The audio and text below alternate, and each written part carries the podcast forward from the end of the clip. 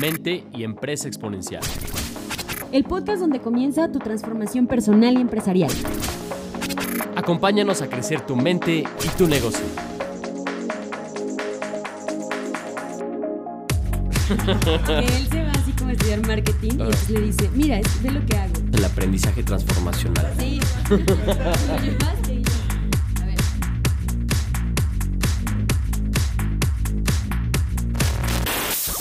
Este es el podcast número 6. Bienvenidos a Capital Emprendedor. Mi nombre es Laura Cortés. Mi nombre es Alejandro Valdés y en Innovarte facilitamos el crecimiento de los emprendedores en expansión para que puedan multiplicar su libertad. El tema de hoy muy emocionante porque estaremos hablando de el trabajo en el futuro y un tema muy importante que es reinventar a las organizaciones. Así es, vamos a compartir con ustedes algún conocimiento bastante, bastante importante que nos va a permitir saber dónde está nuestra organización y cómo es que podemos desarrollarla, evolucionarla. No me dejarán mentir, pero creo que uno de los grandes retos que tienen hoy los emprendedores es conformar un equipo de trabajo que te pueda ayudar a llegar a un siguiente nivel. Un equipo de trabajo con características diferentes a lo que hemos aprendido anteriormente de las organizaciones, de las jerarquías, en donde hoy se mueve el mundo a través de millennials, gente que quiere eh, destacar, gente que quiere trascender y gente que quiere eh, vivir a través de un propósito. Por eso hoy más que nunca necesitamos replantearnos cómo organizamos a nuestra empresa, qué tipo de estructura es la que nos conviene para poder adaptarnos mejor a los cambios del mundo y poder obviamente tener éxito y sobresalir. Lo que hemos visto es que en las organizaciones ha habido una evolución que ha ido generándose poco a poco y estas han permitido eh, ir evolucionando y con ello traer nuevos modelos de cómo funcionan hoy las organizaciones. Y gracias a esto vamos a estar platicando ¿Cuáles son estos tipos de organizaciones? Así es, estas ideas vienen del libro Reinventing Organizations, que recomendamos ampliamente de Frederick Laloux.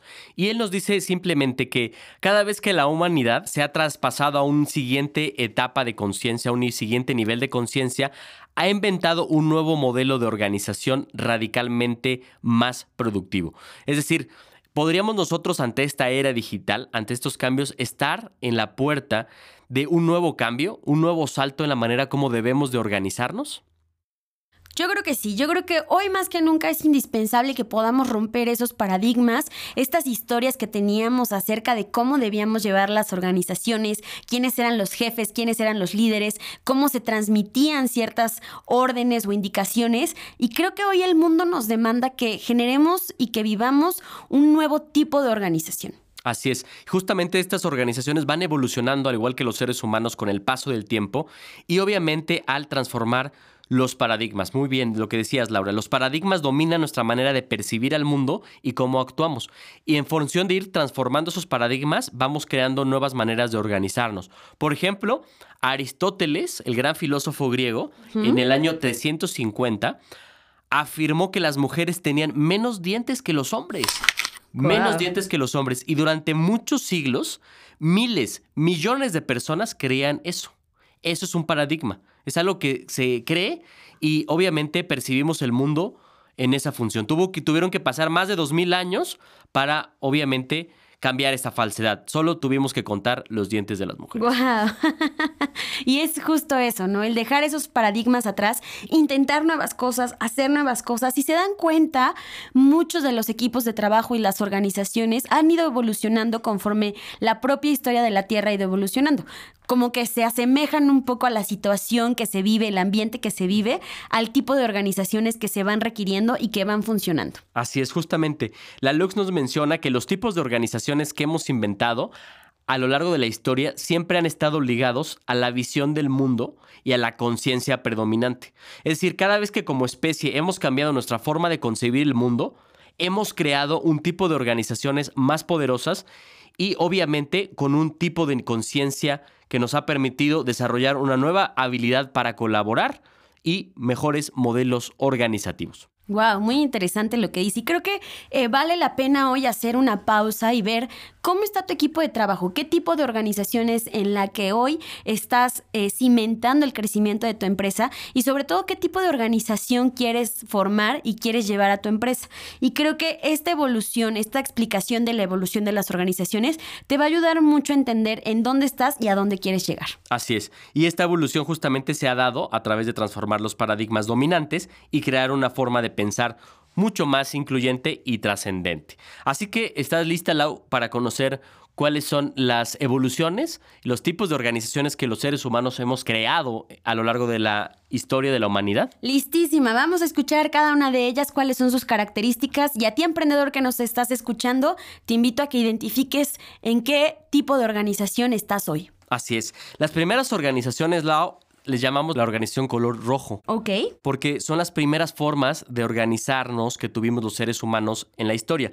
Se dice que más o menos tenemos unos 10.000 años cuando creamos este tipo de organizaciones y son las organizaciones enfocadas, por ejemplo, en agruparnos en tribus. Mm. Donde teníamos, éramos pocas personas, teníamos que tener una tribu y ahí, ¿qué crees que era muy importante? Pues el, el líder, ¿no? De la tribu, el gran eh, autoridad que podía mantener a la tribu unida. Un poco como una manada de lobos, ¿no? En la cual hay un macho alfa y es el que domina a través de la fuerza. Así es. Eh, ejemplos de este tipo de organizaciones que todavía existen hoy en la humanidad son, por ejemplo, la mafia. La mafia donde está el gran consiglieri o el gran padrino, ¿no? O el gran macho alfa, el gran eh, capo, que obviamente organiza toda la mafia. O lo que tiene que ver con las pandillas, ¿no? Y me parece que, como bien mencionas, estas organizaciones color rojo están basadas en el poder y la fuerza y sobre todo eh, ahí el tema de la jerarquía está cimentada en esta persona. Así es. Y entonces la humanidad, después de estar en estas organizaciones, que obviamente no duraban mucho porque pues se acababa, se moría el macho alfa, el- líder. Y ya no sabían para dónde ir. Y ya no sabían para dónde ir. Entonces la humanidad tuvo que crear otro tipo de empresas, de organizaciones que le llamamos la organización color ámbar o color amarillo. ¿Cuáles son estas? En estas la humanidad evolucionó a un, a un paradigma donde estaba ya la agricultura. Y entonces se crearon las primeras ciudades y entonces se empezó a crear ya la civilización, los desarrollos científicos de los diferentes campos del conocimiento. Y entonces obviamente se necesitaban organizaciones que pudieran perdurar. Y para esto, obviamente, se empezó a, generar una organización mucho más rígida, mucho más estructurada, mucho más piramidal. Me suena a que el poder está asociado sí a un rol como en el caso anterior, pero tienen mayor estructura, mayor proceso y de alguna manera, eh, aunque hay una personalidad fuerte guiándolos, estas organizaciones tienden a ser mucho más grandes y durar mucho más en el tiempo. Así es. O sea, el cambio es que aquí es más la autoridad que el poder físico, como en la autoridad roja. ¿Cuáles son algunos de estos ejemplos de organizaciones? Por ejemplo, el ejército. Mm, ¿no? Si claro. te fijas, el ejército son organizaciones muy rígidas donde llega el general y dice lo que se tiene que hacer y todos tienen que acatar los mandatos. O la iglesia, por ejemplo. Claro, y también es algo similar con el gobierno, ¿no? Exacto, son organizaciones un poco rígidas donde una persona toma todas las decisiones y la persona domina por la autoridad que tiene. Ok, entonces estas son las organizaciones amarillas. Tenemos las rojas y las ámbar o amarillas. Y después la humanidad evolucionó en función de la revolución industrial y obviamente la llegada de la ilustración, que fue un movimiento muy importante en Europa. Y este hizo un cambio de paradigma en la humanidad, donde la parte racional era realmente muy, muy importante. Wow. Supongo que por ser la revolución industrial estamos hablando de más una maquinaria. Exacto. En donde la efectividad, eh, el gran objetivo es re- el resultado. Así es, es eh, la- lograr la eficiencia y las empresas empiezan obviamente a, a producir resultados y fíjate que hoy la mayoría de empresas multinacionales, que son las grandes corporaciones, operan bajo este nivel Claro. de color naranja. En este tipo de organizaciones, el poder está más ligado a un tema de mérito, está mucho más eh, quizá dividido en diferentes departamentos, como lo vemos en las grandes eh, empresas, en donde hay directores, subdirectores. Es un tema también muy jerárquico, pero de alguna manera mucho más dividido que en las dos anteriores. Así es. Y justamente aquí, pues las personas en estas organizaciones ya tienen mayor libertad para alcanzar sus objetivos, pero obviamente hay una visión muy utilitaria, como tú decías, como si fuera una maquinaria y se pierde el espíritu de, de las empresas. Se vuelve una visión profundamente materialista. Toda empresa es con el fin de buscar dinero, ganancias materiales. Claro, y la efectividad como el gran objetivo. Y me imagino las grandes plantas armadoras o las grandes empresas que se dedican a maquilar y a producir un sinfín de productos, ¿no? Y el resultado de este paradigma es lo que, por ejemplo, Gallup hizo en un estudio donde preguntó cuántos empleados realmente estaban comprometidos con su trabajo. Y el resultado fue desastroso. ¿Cuánto? Solamente el 13% de las personas están realmente comprometidas con su trabajo. ¿Por qué? Por este paradigma naranja donde todo es utilitario. Y eso ha- obviamente ha perdido el espíritu de la forma de hacer empresa. Muy bien, y sigamos con las siguientes organizaciones. Son las organizaciones de color verde. ¿Cuáles son estas, Ale? Estas justamente ante el cambio eh, que se produjo en los años 60 y 70 con la revolución de la contracultura, se busca obviamente hacer una transformación. La metáfora aquí es ver a la organización como una familia. Wow, ya hay una evolución, ¿no? Más de este tipo de organizaciones en donde ya no es solamente trabajo y resultados, sino vernos ya como una familia, alguien mucho más cercano. Así es, y los líderes aquí empoderan, surge el concepto de empowerment, donde el líder te empodera y el líder obviamente quiere ayudar a crecer a las personas y obviamente empiezan a haber empresas más enfocadas en la cultura, en el, en el bienestar de los colaboradores y así empieza a haber una nueva transformación. Me suena mucho al término del valor compartido, que tiene que ver con eh, eh, sí el trabajo, pero en donde hay una relación ganar-ganar y donde todos de alguna manera están agregando valor, pero al mismo tiempo recibiendo ese mismo valor, valor compartido. Valor compartido, me encanta. Empresas como Southwest Airlines es un gran ejemplo donde las personas también se divierten en el trabajo, disfrutan lo que hacen y obviamente pues tienen una empresa con mucho mayor sentido humano. que hace más o menos unos 5 o 10 años quizá eran las empresas que escuchábamos hablar que tenían prácticas que eran innovadoras, que eran disruptivas, y es gracias a eso, porque empezaron a ver a sus trabajadores no como trabajadores o máquinas, sino como colaboradores, miembros de una familia. Me encanta esta organización. Lo interesante es que todavía hay una más, hay un estilo Sí. más que es una parte de la evolución, que yo creo que es parte de lo que hemos estado viendo en los últimos años, que a todos nos encanta, que son referentes, y vamos a irla desglosando para entender de qué va esta organización. Así es, en esta todavía, en la organización verde, todavía hay eh, muy marcado el rol del liderazgo que él trata de empoderar. Y justamente hay una nueva evolución que es actual, que es la organización verde azulada. Esta organización es la nueva evolución en el mundo de las empresas y aquí el concepto de jefe prácticamente se diluye. Aquí la autoridad, el liderazgo se comparte. Aquí principalmente se ve a las organizaciones como un sistema vivo como equipos autodirigidos, donde realmente las personas y las empresas están alcanzando objetivos, pero ya no hay un liderazgo muy, muy marcado. Una de las características principales de estas organizaciones es que eh, están mirando hacia el interior tanto a nivel individual como organizativo. Es decir, es un aspecto fundamental en donde el propósito de la persona está muy ligado al propósito de la empresa. Así es.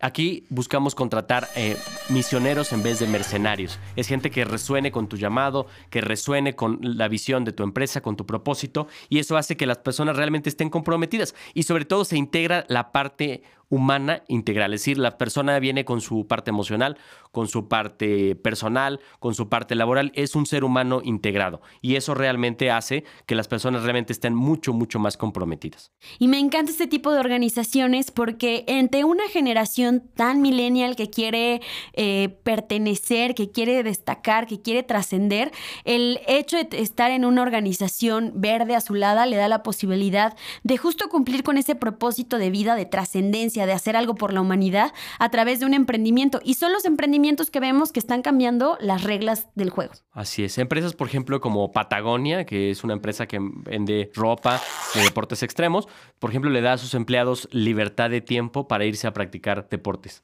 ¡Wow! O empresas como Google, que le- les deja más o menos un 20% de su tiempo a que se dediquen a proyectos de innovación. Y creo que son el tipo de organizaciones que todos queremos copiar, en donde no haya necesidad de un jefe, todos saben qué, qué se tiene que hacer, todos tienen el mismo ideal, el mismo compromiso y eh, lo interesante es que todos también están logrando un propósito de vida. Así es. Así que revisen qué tipo de organización tienes actualmente, qué color tienes y idealmente ve transformando el liderazgo para poder avanzar a la siguiente tipo de organización. Hoy necesitamos organizaciones mucho más flexibles, mucho más rápidas para adaptarnos al cambio y estas son las organizaciones verdes azuladas, pero es un proceso de evolución. No podemos llegar hasta allá si no vamos avanzando por las diferentes etapas y colores. ¿De qué te puedes basar para poder eh, intencionalmente hacer este cambio cultural dentro de tu organización?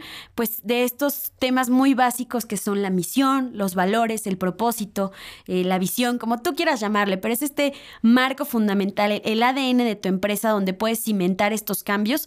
Revísalo y sobre todo los ajustes necesarios para ir evolucionando en tu organización y que puedas tener equipos autodirigidos y comprometidos. Así es, tres pasos sencillos, identifica bajo qué paradigma estás operando. Dos, intencionalmente establece la estructura para pasar al siguiente nivel a través de cambiar el tipo de liderazgo y cultura de tu organización.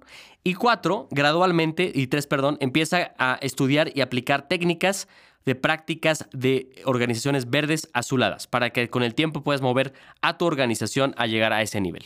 Pues esperemos que estas ideas hayan sido de gran utilidad para ti, emprendedor, que estás buscando consolidar un equipo de trabajo. Recuerda que puedes seguir todas nuestras transmisiones y escuchar más de este podcast Capital Emprendedor a través también de nuestras redes sociales. Estamos en Facebook y en Twitter como Podcast Capital Emprendedor y por supuesto recurrir a más herramientas en nuestras redes de Innovarte, Transformación Humana y Empresarial. Capital Emprendedor es la voz de Innovarte. Así es, así que en, en Capital Emprendedor y en Innovarte estamos expandiendo tu libertad emprendedora. Saludos.